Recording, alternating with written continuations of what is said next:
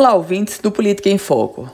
O governo tentou, de todas as formas, de todas as maneiras, impedir, barrar a CPI da Covid-19, uma CPI que foi instalada no âmbito da Assembleia Legislativa e vai investigar os contratos do governo Fátima Bezerra com vistas a conter os efeitos da pandemia da Covid-19. São 12 contratos. Tivemos disputas judiciais, disputas político-partidárias, disputas internas, sobretudo no PSD, mas, invariavelmente, agora o governo do estado, a governadora Fátima Bezerra, vai se deparar com sua primeira CPI, a primeira comissão parlamentar de inquérito. A instalação foi aprovada pela Assembleia Legislativa do Rio Grande do Norte, depois de, repito, seguidos adiamentos.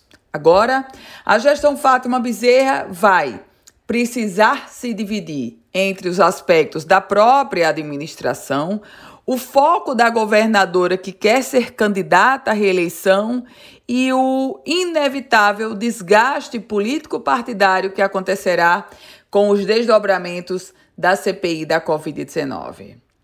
Eu volto com outras informações aqui no Política em Foco com Ana Ruth Dantas.